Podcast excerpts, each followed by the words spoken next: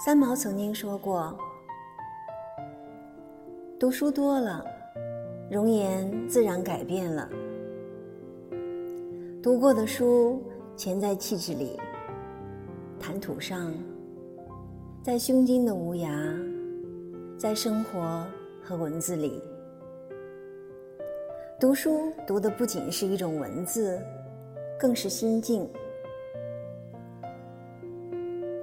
内心浮躁和被各种欲望填满的人，是很难静下心来阅读的。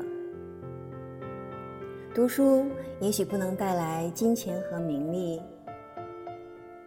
但读书的幸福是其他任何幸福都不能代替的。读书是心灵的桃花源，读书可以让内心温润和宁静。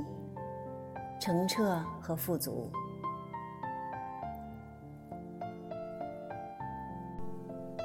读书可以弥补认知的浅陋和狭隘，可以让人变得高尚和广博。